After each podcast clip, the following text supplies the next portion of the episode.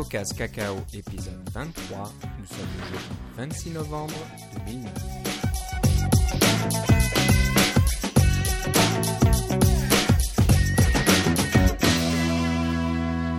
Bonsoir et bienvenue dans ce nouvel épisode de CocoCast Cacao. Toujours fidèle au poste euh, avec moi aujourd'hui Philippe Casgrain. Comment ça va Philippe? Ah, ça va très bien et toi, Philippe? Ça va pas mal. Euh, comme euh, je te disais euh, en préparant l'émission, j'ai une petite toux toujours. J'espère que ça va pas trop gêner l'enregistrement. Ah, c'est la H1N1A Bah j'espère pas. Je me suis fait vacciner euh, mardi, donc euh, bon ça, ça me protège pas. Il va falloir attendre une bonne dizaine de jours. Mais C'est ça. je vais être prudent. Ok, donc euh, bah, pour vous aujourd'hui, on va on va traiter des sujets intéressants comme d'habitude, j'espère en tout cas. Et Et d'actualité. on va commencer et d'actualité. Et il se passe toujours des choses dans, dans le monde du développement euh, sur le Mac et sur l'iPhone. Pour ça, on est verni, on a, on a de la chance. On va commencer par le courrier d'un lecteur. Et comme vous le savez, on adore ça. Donc continuez à nous écrire. Euh, cacaocast à gmail.com. Et cette fois-ci, on a un courrier de Jean-Marie Lafont du site paisible.fr qui, euh, bah déjà, qui nous remercie pour le podcast. Et ben, on nous, on le remercie surtout de nous écouter. Alors, euh, Jean-Marie continue et surtout, n'hésite pas à en faire part à tes amis, à tes connaissances pour qu'on ait aussi d'autres auditeurs qui se joignent euh, à nous. C'est exactement ce que j'allais dire. C'est bien. On, on a pas mal d'auditeurs, mais si on en avait encore plus, euh, ça nous ferait bien plaisir. Ouais, on Donc, serait pas euh, plus surtout, malheureux, en fait. On serait pas plus malheureux. Donc faites de la pub. Dites que ouais, il y a- il y, a deux gars là qui racontent euh, des choses intéressantes de temps en temps. Donc euh, écoutez-nous. Et bon, c'est sachez que c'est complètement euh, euh, comment dirais-je, c'est gratuit. Puis on gagne pas d'argent, il n'y a pas de publicité, mais ça, ça nous fait juste plaisir. Voilà, c'est notre petite C'est récompense. ça. Donc, bah, Jean-Marie nous propose des, des outils qu'il a trouvés sur Internet. Donc, le premier s'appelle Chocotop. Euh, c'est c'est pas vraiment du, du cocoa, c'est du, bah, c'est une sorte de, de- de petit outil euh, basé sur Ruby que vous euh, installez sur votre Mac.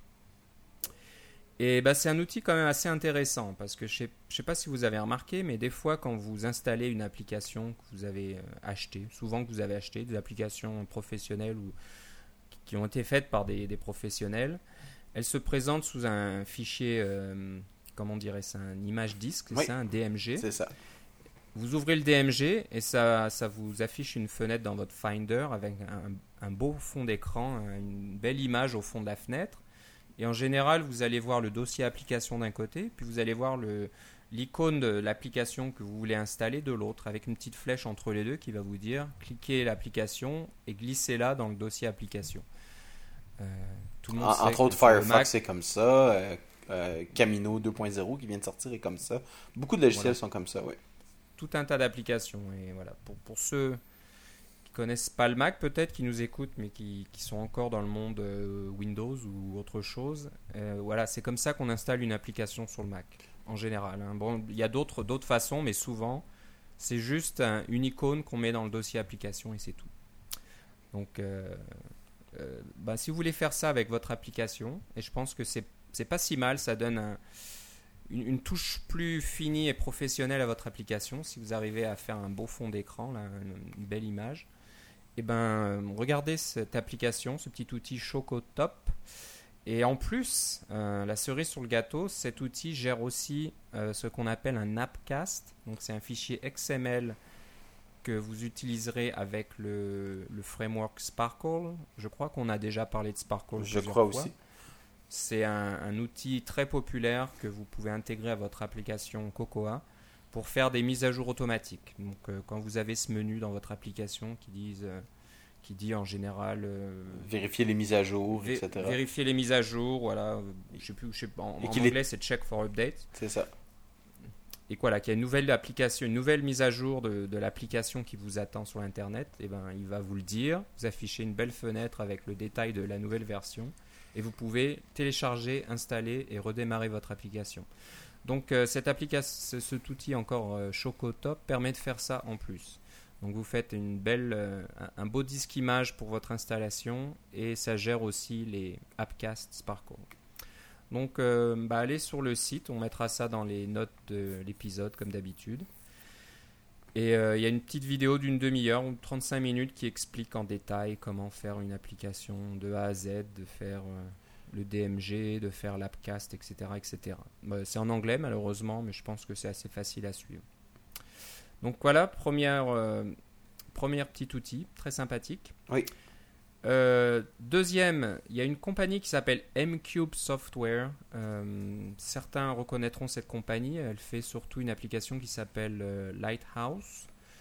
Je crois que c'est assez connu. hein. C'est Lighthouse Keeper, gérer- Keeper, voilà. C'est pour gérer des bugs, des tickets de, de support, des choses comme ça. C'est ça. Ben, Lighthouse, c'est un site web qui, qui, qui permet de faire la gestion justement de vos bugs et de, vos, de, de, de votre logiciel, la gestion de projet. C'est un, un- un site web commercial. là. Euh, puis Lighthouse Keeper, c'est un logiciel pour avoir accès à ce site web-là d'une autre façon, autrement que par le web. Donc, Ah ok, voilà. Donc je me disais Lighthouse, c'est familier, j'en ai entendu parler. Donc, oui, c'est assez gros en ça, fait. c'est un. D'accord, là c'est un client pour Lighthouse. C'est ça. euh, bah, ils font d'autres d'autres applications, mais ce que Jean-Marie euh, veut nous signaler, c'est qu'ils euh, ont quelques outils, quelques classes, quelques frameworks euh, disponibles en libre service et en, euh, ouvert avec le, code disponible, je crois. Donc laissez-moi regarder un petit peu. Donc il y, a des petites choses comme comme une classe qui vous permet de gérer les versions bêta. Donc si vous avez une version bêta qui va expirer dans le temps, ils ont fait un- une classe, ou je sais pas trop ce que c'est, oui, une classe qui s'appelle M3 Beta Controller. Oui. Euh, des choses aussi, install controller. Donc si vous démarrez une application à partir de- du fichier euh, image, du- de l'image disque, Oui, c'est ça. Ça c'est- euh. Ce que je voulais dire par rapport aux, aux images disques. En- quand, quand on reçoit quelque chose sur une image disque, et je je viens d'acheter un iMac pour ma mère, alors je le vois quand elle installe un, un logiciel, euh, elle, fait, elle télécharge l'image disque, le logiciel vient sur l'image disque et le fait qu'il soit sur une image disque, ça ne dérange pas parce qu'on peut double-cliquer directement sur l'image disque pour démarrer le, le programme. Alors évidemment, le problème, c'est que le programme fonctionne et quand on veut éjecter l'image disque, ça fonctionne pas. Quand on la met à la poubelle, Ouais. le, le programme a disparu. Euh, Il y a un paquet de trucs. Alors ça, c'est une petite classe qui permet de détecter que vous êtes sur une image disque et de proposer à l'utilisateur et vous savez que vous êtes sur une image disque? J'aimerais bien me copier dans votre dossier application et puis ça vous permet de exactement. tout- toutes ces choses-là, que ce soit les, euh, les petits trucs euh, euh, dans, euh, dans, dans ShockTop, euh, le- les petits scripts pour faire des, choses comme ça, c'est des choses que la plupart des développeurs sont capables de faire euh, assez facilement. Mais d'une part, quelqu'un les a déjà fait et d'autre part, euh, quelqu'un les a déjà débogués pour vous. Donc, même si vous pouvez, à moins que vous ayez vraiment besoin de vous voulez apprendre comment ça fonctionne, etc., euh, et apprendre dans le détail, ça c'est bien. Mais si vous voulez euh, passer à autre chose, parce que c'est pas la chose principale que vous faites quand même, faire des images disques, etc., ou euh, gérer des, des bêtas, ce que vous préférez faire, c'est améliorer votre programme et avoir de plus en plus de testeurs. Ben, à ce moment-là, d'avoir des petits, des petits frameworks ou des petits, des petits scripts en Ruby, peu comme ça, pour les faire pour vous, ça vaut vraiment la peine. C'est vrai. Donc, euh, bah, profitez-en. C'est sous licence MIT. Ah, ma licence Euh, préférée. suis- Voilà, donc tu la connais mieux que moi. Donc, en, en général, je, je- ce qu'on fait dans ces cas-là, si vous utilisez du code source de quelqu'un d'autre, c'est dans votre euh, fenêtre à propos de juste le dire, de dire que vous avez utilisé tel outil, tel outil, tel outil de telle personne. C'est ça. Euh, je sais pas si la licence vous oblige à le faire. Non, c'est justement la bien. licence MIT, on spécifie. on on n'a même pas besoin de rien dire en fait. Et on le fait quand on est euh, quand on veut être le moindrement sympathique là, pour pas être grossier. là. Mais euh, on, Bah oui. mais euh, sinon c'est pas obligatoire. Par contre, la, par exemple la licence Creative Commons, elle permet de faire presque toutes les mêmes choses que la licence MIT, mais en plus il faut nécessairement qu'il y ait une attribution. C'est ça la différence. Et évidemment, la licence GPL, on ne veut pas s'étendre sur les licences, là, mais la licence GPL, elle, il faut contribuer toute modification du code source à, à l'extérieur. Donc, euh, c'est pas la licence la plus pratique pour euh, faire, ce, faire du, du développement voilà, en, en licence- closed source?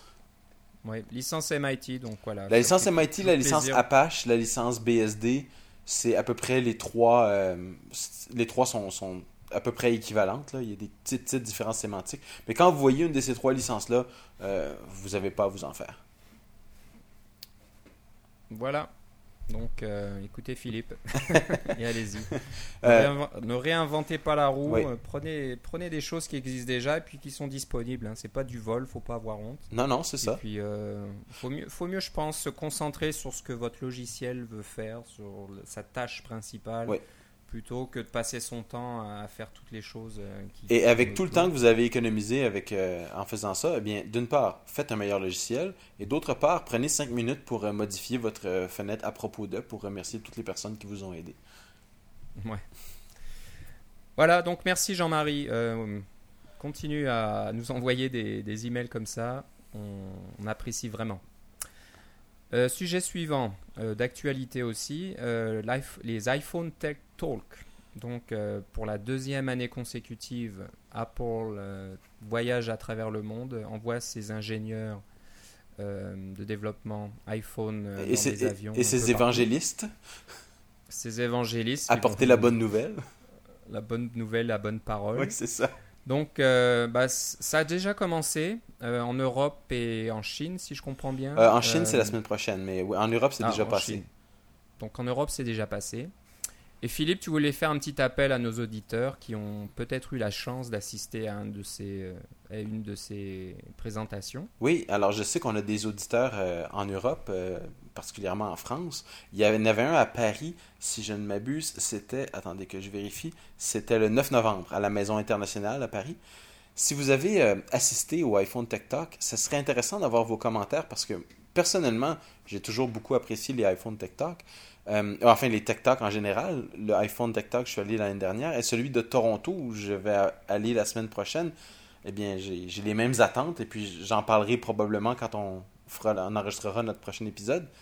Mais j'aimerais bien avoir vos commentaires à vous, euh, que ce soit par écrit ou un petit commentaire audio aussi, ça serait pas mal, pour euh, savoir qu'est-ce que vous en avez pensé, puis si vous avez trouvé que ça valait la peine.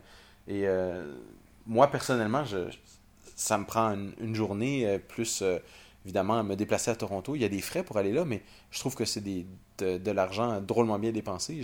J'espère que c'était la même chose pour vous si vous y êtes allé. Ok, donc n'hésitez pas cacaocast.gmail.com. Voilà. Euh, on, lira, on lira ça et puis on en fera part à tout le monde la prochaine fois. Euh, on a un épisode où on s'étend un peu plus hein, sur les iPhone Tech Talk. Euh, je ne sais plus, il faut revenir, mais on en avait déjà parlé plus en détail. Qu'est-ce qui se passe Donc on ne va pas en reparler aujourd'hui. Mais si, bah, je pense que c'est complet plus ou moins partout maintenant. Oui, c'est complet. trop tard pour, pour, pour, ceux qui, pour les, surtout les tech talks en Amérique du Nord. Moi-même, je n'ai pas été accepté. Tant pis pour moi, je me suis pris un peu tard, je pense. J'aurais dû euh, envoyer ma demande le jour même, à l'instant même. J'ai dû attendre, je sais pas, j'ai peut-être attendu un jour ou deux. On en avait parlé dans l'épisode 20, le 22 octobre. Ouais. Et puis on en avait aussi parlé au mois d'avril dans l'épisode 6. Voilà, tu vois, tu cliques rapidement. C'est la fonction search. ça, ça va vite. Euh, L'App Store est dans l'actualité une fois de plus. Euh, je pense qu'on pourra commencer à en parler quand l'App Store ne sera plus dans l'actualité. Ce sera un gros changement. Oui, effectivement. Mais euh, toutes les semaines, quasiment, il y a quelque chose. Il y a une, application connue qui est refusée ou il y a quelque chose qui est de travers ou de tordu. Donc, euh, excusez-moi. Donc, pour commencer déjà, un gros changement dans le fonctionnement de l'App Store, des soumissions d'applications dans l'App Store. Apparemment, Apple utilise maintenant un logiciel ou euh, une technique automatisée pour détecter euh, toute utilisation d'API privées. Donc si vous utilisez une méthode privée qui ne fait pas partie des frameworks disponibles euh, au, public, au grand public, vous utilisez des, méthodes de, de, classe interne à l'iPhone, et eh ben, ils ont développé une, comment on dit ça, un analyseur de syntaxe ou un analyseur Quelque chose comme ça. Moi, je pense que c'est tout simplement class dump. c'est peut-être class dump. Alors, ils font un class dump, ensuite ils, ils font une recherche là-dedans sur des, des, méthodes connues ou je sais pas. Mais c'est ça, mais ils connaissent, évidemment, eux, ils ont la liste complète des API privés. Alors, ils ont juste à faire. À mon avis, il y a simplement une liste euh, de, tous les API privés qui existent sur l'iPhone, parce que bon, des API, il n'y en a pas tant que ça, somme toute. Si vous faites un class dump de tous les frameworks, là, je ne sais pas combien il y en a, mais le, le iPhone, c'est beaucoup plus petit que le, système, et c'est possible de faire un class dump de tout le système sur votre Mac. Donc, ils doivent avoir une liste qui est peut-être même automatiquement générée à tous les soirs chez Apple quand ils font un build qui contient tous ces API privés.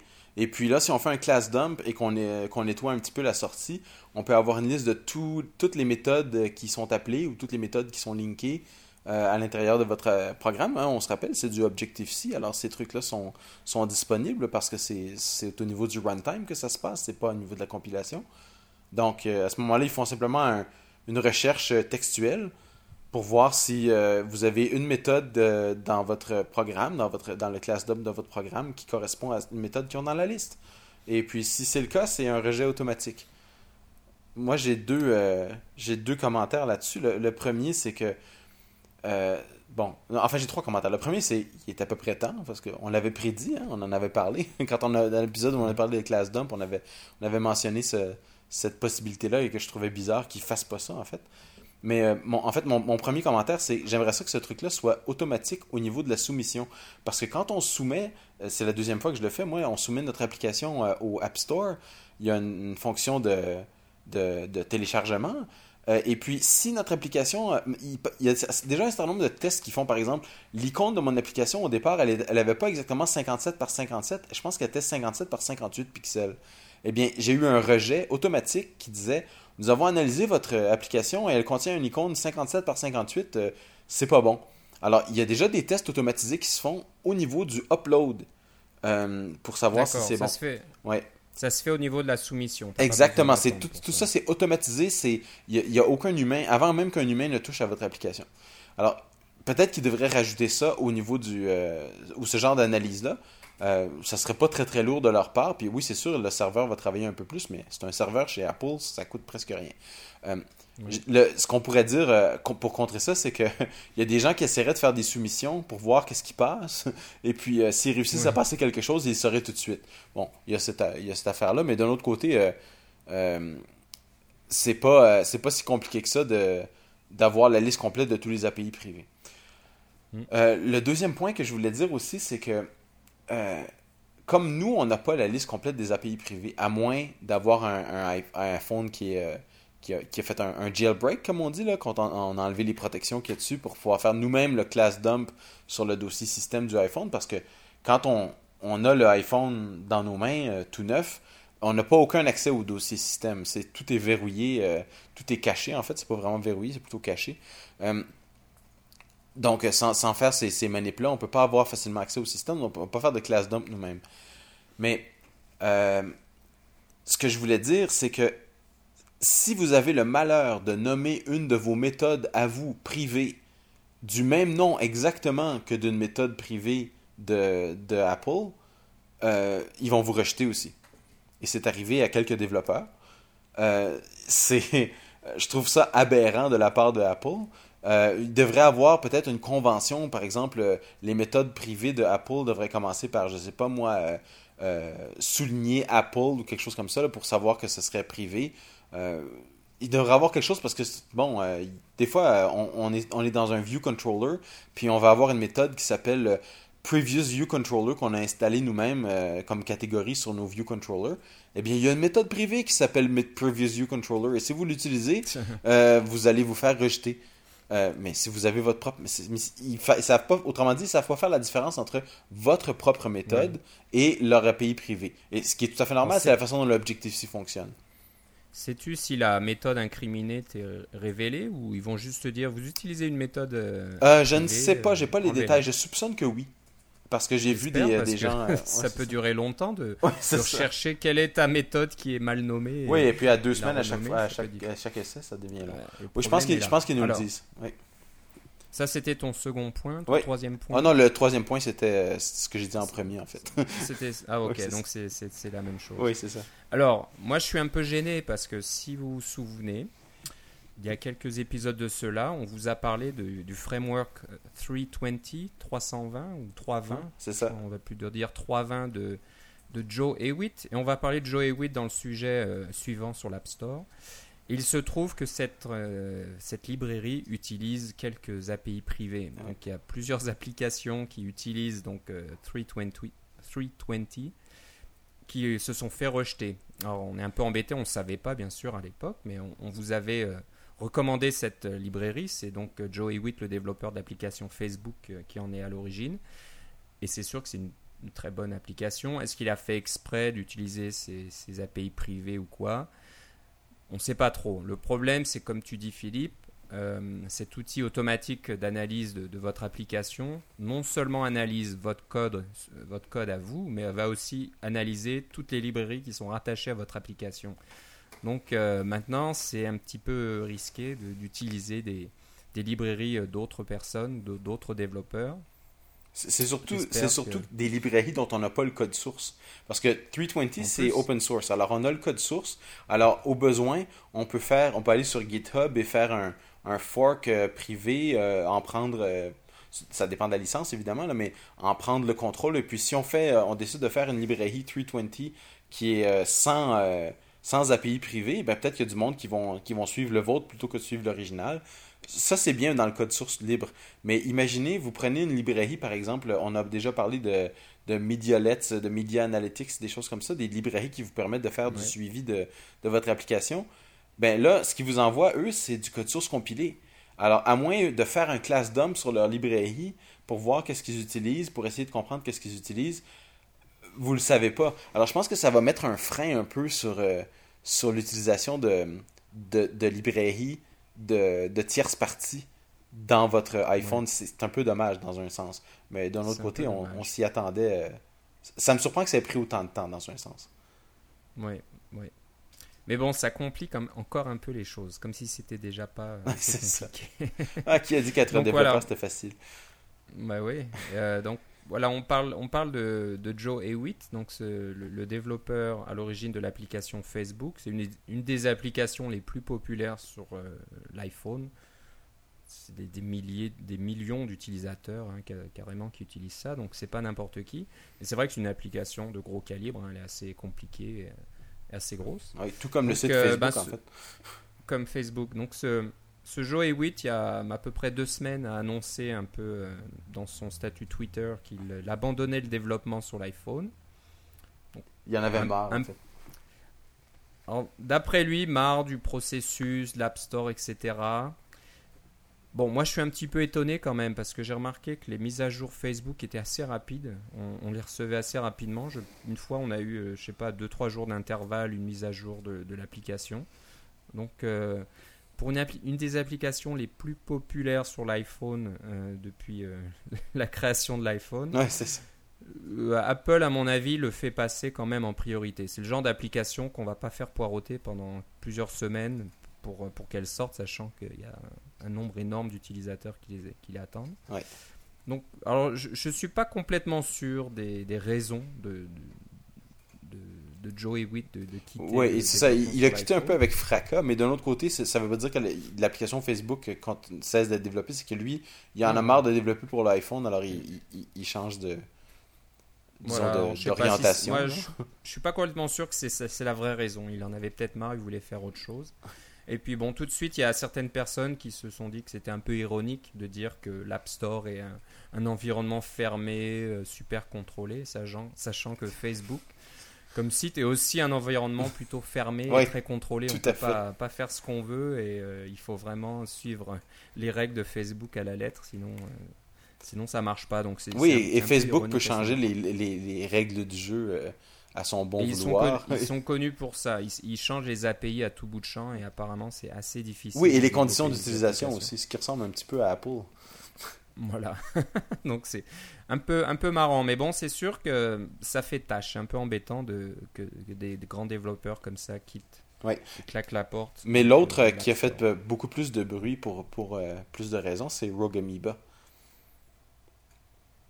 N'est-ce pas? Ouais. Donc Rogue Amoeba, euh, tu vas peut-être en parler plus que moi, j'ai pas, j'ai pas l'histoire complète. Je sais que c'est une histoire de, juste une mise, une mise, à jour de leur application qui a pris deux mois, trois mois. Presque quatre mois en fait. Quatre mois, donc là c'est vrai que c'est assez étonnant. Et, Alors, Rogamiba, c'est vrai qu'ils sont très connus dans le, dans le monde du Mac. Oui, c'est ça. Dans le monde de l'audio sur le Mac, en fait, j'utilise leur logiciel en ce moment. Hein, c'est Audio Jack. Vous enregistrez ce, j'enregistre ce podcast grâce à Audio Jack. Et puis, euh, si vous utilisez euh, de leur logiciel. Ils ont un, logiciel qui est très bien qui s'appelle Airfoil. En fait, il fait exactement ce que tu voulais que ça fasse. là. C'est de passer de faire passer de la musique en streaming de ton ordinateur ou de ton Apple TV ton à ton iPhone. Alors, euh, c'est l'application que J'attends que ce soit Apple qui fasse ça nativement. Ouais, mais tu peux, acheter... j'attends. tu peux acheter ça, celle de Rogue Amoeba, ça fonctionne très bien. Voilà, on a... en ah. attendant, tu peux faire ça, mais si tu veux changer d'application, la musique s'arrête. Moi, j'attends toujours. Oui, c'est vrai, c'est vrai. Le, streaming en tâche de fond, donc je peux, je peux faire d'autres choses sur mon iPhone et j'ai toujours la musique qui Ça, c'est vrai. Ça, ça, viendra, moi j'en doute pas. Apple va le faire. Euh, mais, mais 4 de pour revenir à Rogue Amoeba, ouais. Euh, euh, ce qui ce qui est arrivé, c'est que la version 1.0, tout le monde l'aimait, etc. Alors, ils ont décidé de sortir la version 1.01 qui avait quelques, quelques bugs hein, de régler. Et puis, en même temps, euh, c'est tout, il y avait quelques bugs de régler. Et Apple a rejeté leur, euh, leur application. Ils ont dit, mais pourquoi vous avez rejeté notre application? Mais c'est parce que vous utilisez, euh, vous présentez des images de, de, nos ordinateurs, hein, de, de nos iMac, de nos, de nos MacBook Pro, etc. dans votre application. Et vous n'avez pas le droit de stocker ces images-là dans notre dans votre logiciel, c'est des images. Euh, bon, j'imagine qu'il y a une question de, de droit d'auteur ou de copyright ou bon, Apple veut pas diluer sa propre marque. C'est compréhensible. Euh, j'ai pas le droit d'avoir. Il y a même des applications qui ont été rejetées parce qu'il y avait une représentation graphique d'un iPhone à l'intérieur. curieusement, c'est pas toutes les applications. Lucas, LucasArts a réussi à en passer quelques-unes qui ont des dessins d'iPhone dedans. Mais bon, on, on s'entend que Apple essaie de pas diluer sa marque. Ils ont euh, ils ont probablement raison.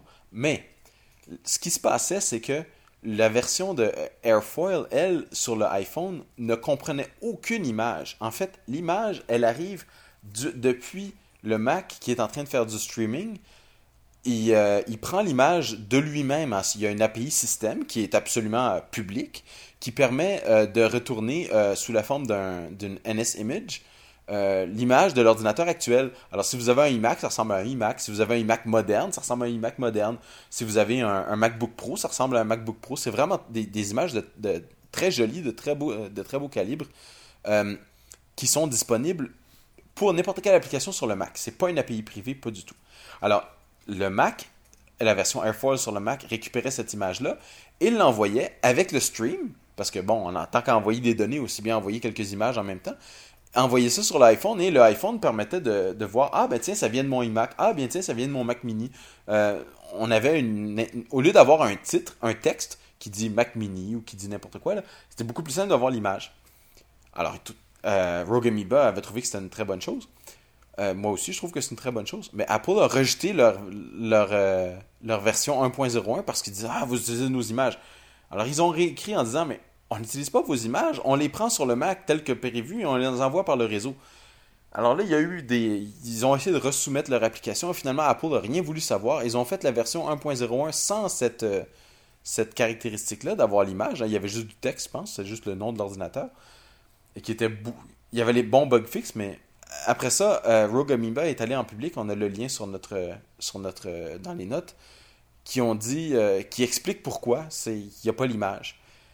Euh, et euh, ils ont fait ça de façon ultra professionnelle. On, voit qu'ils en ont marre, qu'ils ont, qu'ils se sont fait. Euh, il y avait l'impression de parler à un mur de briques. Apple peut être très très obtus comme ça. C'est, on voit qu'ils ont tout à fait raison. Mais ils se retiennent, c'est incroyable parce que ces gars-là, je les, je les connais personnellement. je les ai rencontrés à C4 et puis il y en a plusieurs là-dedans qui jurent comme des chartiers. Alors là, ils étaient d'un professionnalisme dans leur blog, d'une retenue, j'en revenais pas. Mais euh, toujours est-il que Apple a finalement, après tout ce brouhaha, a, changé d'idée puis leur a permis de mettre une version 1.02 qui a le, les, fameuses icônes.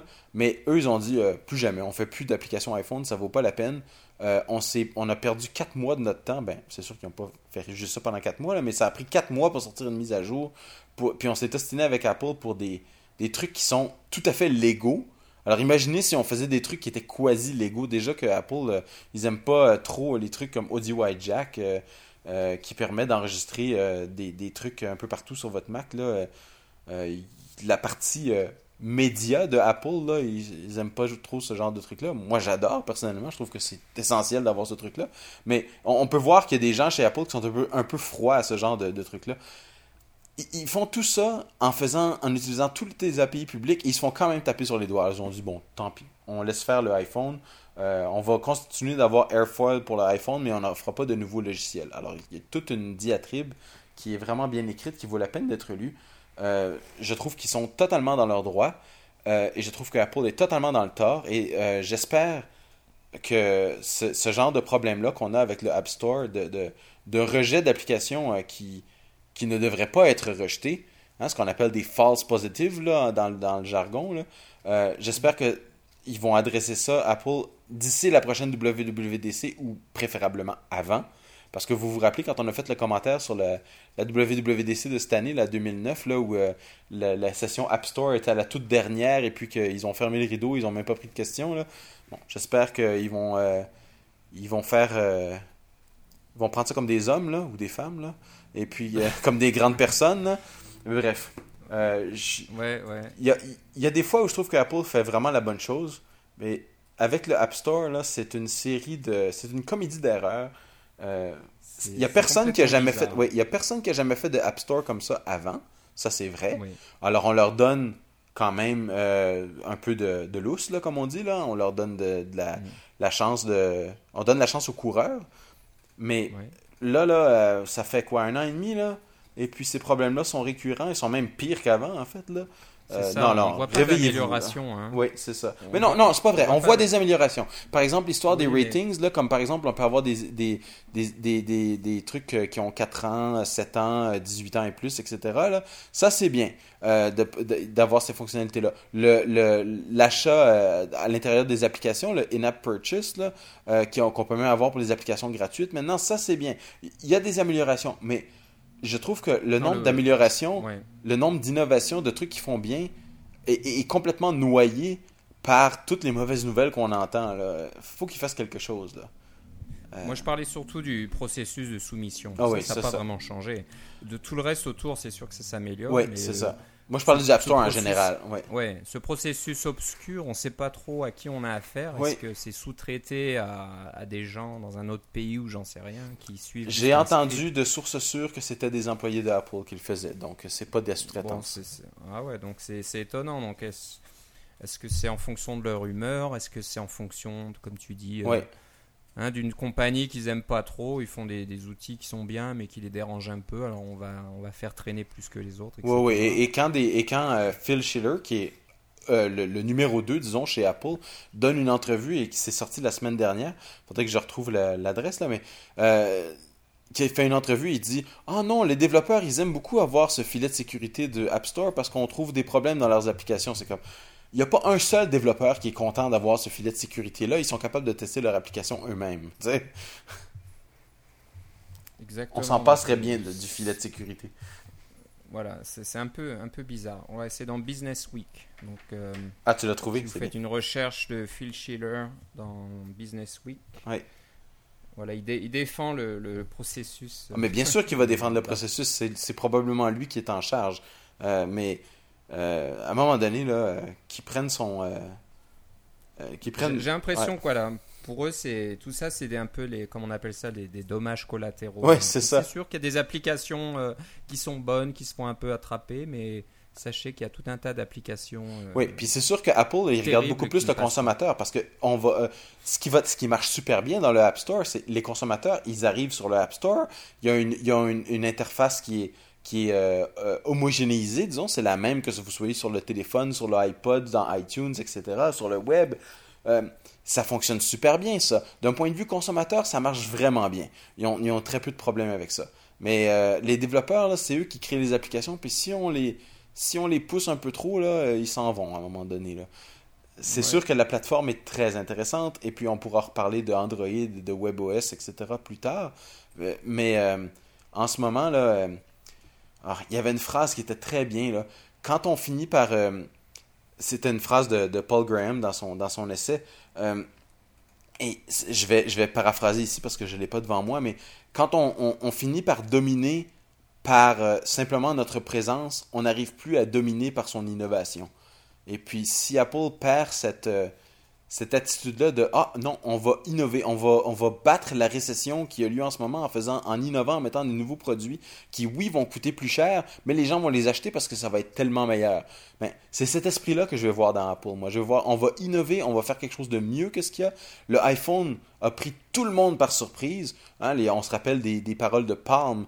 Ah, Apple va pas euh, rentrer comme un, comme un chien dans un jeu de quilles. Ça, ça, nous, ça fait cinq ans qu'on essaie de faire un téléphone puis on n'est pas encore arrivé. Eh bien, Apple est entré exactement comme un chien dans un jeu de quilles. Il a tout renversé et maintenant tout le monde veut faire, euh, veut essayer de suivre Apple. Et Palm, euh, bon, euh, l'histoire dirait Ouais, qu'est-ce qui va se passer là, mais euh, disons qu'ils ont, euh, ils ont tout joué sur un coup de dé là. On va voir qu'est-ce que ça va passer là, mais bref, Ouais.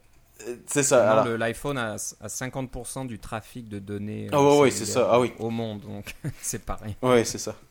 Ah non, c'est un succès grand public et consommateur Oui. euh, indéniable. Euh, et et en, Et- en grande partie à cause du App Store et en grande partie aussi évidemment à cause de son, de son usabilité, là, beaucoup plus que n'importe quel autre téléphone intelligent. Mais, mais tu as parfaitement raison. Ils traitent les développeurs un peu du- d'une façon euh, un peu rude, un peu Euh, difficile. Cavalière, ouais, c'est ça. Cavalière. C'est, si c'était gratuit encore, je dis pas, mais on paye quand même euh, Ouais. 99 dollars par an Ouais, pour ouais. euh, juste avoir la- le privilège de, de pouvoir tester des applications sur un iPhone. Ouais. Peut-être de les vendre ou de les, les, les rendre disponibles, donc c'est sûr. Mais je suis d'accord avec l'histoire du attention. 99$. Bon, ça pourrait être un peu moins, mais euh, en fait, ça fait que c'est pas n'importe qui qui va, euh, qui va se décider à faire ça. C'est pas juste. euh, on, on a, on a peut-être 100 000 applications, puis là-dessus, il y en a peut-être des ép- 50 000 applications qui font des proutes, là, mais. c'est- Ouais. Oh, Imagine qu'est-ce que ça serait si on n'avait pas ce 99$-là. On aurait peut-être 300 000 applications, mais on en aurait 250 000 applications qui font des proutes. Ouais, c'est bien possible. Ouais. Donc voilà, on, on- on pourrait en parler euh, Pendant longtemps, oui, c'est ça. Comme d'habitude, euh, Apple travailler dessus. euh, Il y, a, il y a du travail à faire, donc le côté développeur là avec l'App Store, c'est pas encore ça. Il y a trop de problèmes, donc euh, il faut continuer. Euh, bah, dernière petite chose, Oui. euh, avant qu'on se quitte, tu as découvert un petit jeu très sympathique. Oui. Et, et puis, c'est ça. Alors, on vient de parler du App Store et de tous les problèmes qu'il a. Il y a quelque chose de fabuleux avec le iPhone, c'est Safari. Le navigateur, c'est définitivement le meilleur de tous les navigateurs mobiles et c'est même, il est même meilleur que plusieurs navigateurs de bureau. Euh, sur un téléphone mobile, c'est quand même incroyable. Si vous regardez le modèle, le- le- ce qu'on appelle le Document Object Model, le DOM à l'intérieur de Safari, il est extrêmement riche parce qu'il il est capable de. Il commence à respecter le HTML version 5. Alors, avec du, euh, du local storage et, ce qu'on appelle le- le- l'étiquette Canvas, là, le Canvas tag, qui permet de faire des modifications à votre euh, page web de façon programmatique à l'aide du JavaScript qui sont très, très avancées. Et il y a quelqu'un qui a fait un jeu qui s'appelle. La personne s'appelle Nevin Morgan. Et le jeu s'appelle Pie Guy. Alors, c'est un jeu, un clone de Pac-Man un peu. C'est un jeu que vous allez sur le site web, vous le téléchargez dans Safari et vous l'installez comme sur votre écran de départ. Il y a une fonction dans Safari pour faire un icône avec un écran de départ. Et à partir de ce moment-là, vous avez un icône de Pie sur votre, écran de départ. Vous pouvez appuyer dessus, ça va ouvrir dans Safari. Ça va, le jeu va être, est déjà téléchargé. Euh, c'est tout en CSS et en JavaScript. Et vous pouvez jouer. Euh, il détecte votre accéléromètre de votre, euh, de votre iPhone. Euh, il détecte quand vous faites des, des mouvements de glisser avec vos doigts, etc. C'est comme ça que vous contrôlez le personnage. Bref, il fait toutes sortes de choses que on pensait qu'on était juste capable de faire avec une application native, mais tout est en JavaScript, HTML et CSS. Je trouve que c'est absolument fabuleux. Et évidemment, il n'y a pas de App Store là-dedans. Puis l'expérience au point de vue de l'utilisateur est la même que d'une application native. Il y a un icône sur mon écran de démarrage, je clique dessus, ça démarre le jeu, je joue au jeu, euh, il enregistre mes high scores, mes, meilleurs pointages, c'est persistant d'une fois à l'autre. Euh, C'est fabuleux. Je trouve, ça, je trouve que c'est une excellente démo. Je vous souhaite d'aller la voir euh, puis de l'installer. C'est gratuit et ça donne vraiment l'impression de qu'est-ce qu'on peut faire avec Safari sur le iPhone et complètement laisser tomber l'histoire du App Store. Oui, donc euh, voilà, on fait le tour. Et ce qui est drôle, c'est un peu ce qu'Apple et Steve Jobs en tête proposaient au, ouais, au tout début. ouais, c'est ça. euh, comme il disait, une suite solution. Ouais. Utiliser euh, de l'HTML et du CSS, JavaScript. Oui. Tout le monde disait, oh non, c'est nul. Ouais, mais c'est nul. Ouais, mais c'était nul à l'époque parce que Safari n'était pas aussi puissant. Et c'était aussi nul Ouais. à l'époque parce que toutes les applications de Apple étaient faites avec Coco Touch. Donc, c'était des applications natives. Et puis, il disait au, au reste des gens, ben, vous, vous faites des applications sur le web, nous, on fait des applications natives. Euh, Ça, c'est ça que je pense que les gens n'ont pas aimé. Mais euh, on- le contraste avec Palm est, est- est évident. Palm, toutes les applications sont écrites en WebOS, toutes les applications sont écrites en JavaScript, HTML et CSS. Euh, et puis, euh, que ce soit les applications de Palm ou les vôtres. Donc, c'est le même, hein, c'est le même terrain de jeu pour tout le monde. C'est les mêmes règles pour tout le monde. Alors, c'est juste ça que les gens voulaient. Alors, euh, maintenant que Apple a son SDK avec Coco Touch, c'est les mêmes règles pour tout le monde. Je... C'est ça, qui, c'est ça qui est bien. Mais on, on peut quand même reprendre un certain avantage parce que le, le- le navigateur Safari est vraiment très puissant. Ok. Donc c'est un jeu gratuit, hein? Oui, Pie Guy. Donc voilà, regardez ça, c'est assez sympathique. Je sais pas s'il y a un accès au code source. Ben, c'est du JavaScript alors. C'est ça. Ouais. Alors je, je sais pas s'il y a moyen de voir le source. Bah vous faites ça à partir d'un navigateur euh, sur votre Mac, à partir de Safari sur votre Mac. Je pense que le jeu va peut-être fonctionner. Je sais pas. Je sais pas si tu as essayé de le faire. Ah, je l'ai peux pas essayé sur, le, sur, le, sur mon Mac, mais définitivement qu'il fonctionne sur mon iPod. Pendant que je te parle, attends, on va faire ça tout de suite en direct. Si je clique ici. Euh, is an iPhone game. Ok, non, il y a un petit contrôle qui va, qui va vérifier que vous êtes bien sur un iPhone. Donc ça marche pas dans Safari sur le Mac. Ah, mais est-ce que tu as fait semblant Est-ce que tu as changé ton Safari pour faire semblant d'être le Safari du iPhone? Ben peut-être, je sais pas. euh, oui, faudrait que j'essaye ça. Donc il y a peut-être moyen quand même de récupérer le code. Ah, définitivement qu'il y a moyen de récupérer le code. Ouais, et puis euh, voilà. Si c'est sur le web, vous il- pouvez le récupérer. Le seul défaut, c'est que des fois, le général. JavaScript est, est ce qu'on appelle euh, compilé, mais en fait, il n'est pas vraiment compilé, c'est-à-dire qu'on a remplacé tous les noms de variables par euh, A, B, C, etc. Puis on a compressé tous les espaces. Alors le code est, est difficile à lire, là, mais euh, euh, c'est pas euh, c'est du code interprété, là. C'est même pas du bytecode comme en Java. Là. Donc euh, voilà, essayez de, essayez de, essayez l'application, ça vous donnera une idée de la, de la puissance de HTML5 de Safari. Et euh, bah, ça nous fait dire que peut-être au prochain épisode, on parlera aussi de, de l'annonce de Google et de son système d'exploitation Chrome OS. Ouais. Et quand on y pense, c'est un petit peu la même idée. C'est euh, un client euh, complètement euh, HTML5 et, et- et puis c'est tout quasiment. Donc, euh, Ouais. allez savoir. Peut-être que le futur n'est plus dans les applications natives, C'est ça. mais dans les Mais applications. c'était la web. promesse de Palm, hein, le WebOS qui est sorti au mois de mai, là, c'est exactement ça. là.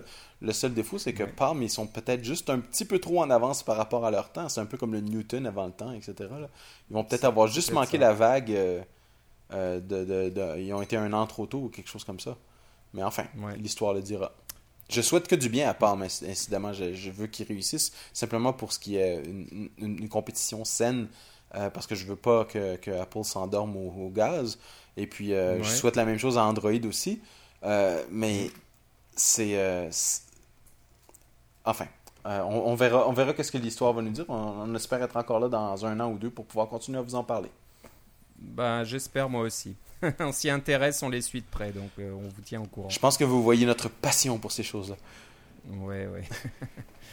bon, bah Philippe, je te remercie. Moi aussi. Euh, si on veut te trouver sur euh, l'internet, où doit-on aller? Ah, ben moi, sur l'Internet, vous pouvez euh, venir visiter mon blog qui est euh, de retour après une, une absence de- de- d'une semaine euh, parce que j'avais un problème de DNS. Mais bref, developer.casgrain.com, C-A-S-G-R-A-I-N. Euh, ça, c'est mon blog. Il est en anglais, mais c'est un blog de développement. Euh, vous pouvez me suivre sur Twitter. Euh, mon nom Twitter, c'est Philippe C, L-I-P-P-E-C. Et toi? Et moi, bah, c'est sur Twitter, j'ai j'ai un blog personnel, mais pas, pas vraiment de développeur, donc pas de choses vraiment intéressantes pour vous. Mais au moins juste sur, Twitter, donc si vous voulez savoir quand, quand le prochain, prochain Coco Casse Cacao est disponible sur iTunes ou avoir des petites informations de ce genre-là, euh, c'est Philippe Guitard, G-U-I-T-A-R-D, tout attaché. Je te remercie Philippe, Ah, ben moi aussi. on se, on se reparle une prochaine fois. Ah, j'ai hâte au iPhone Tech Talk la semaine prochaine. Ok, bye bye. Salut!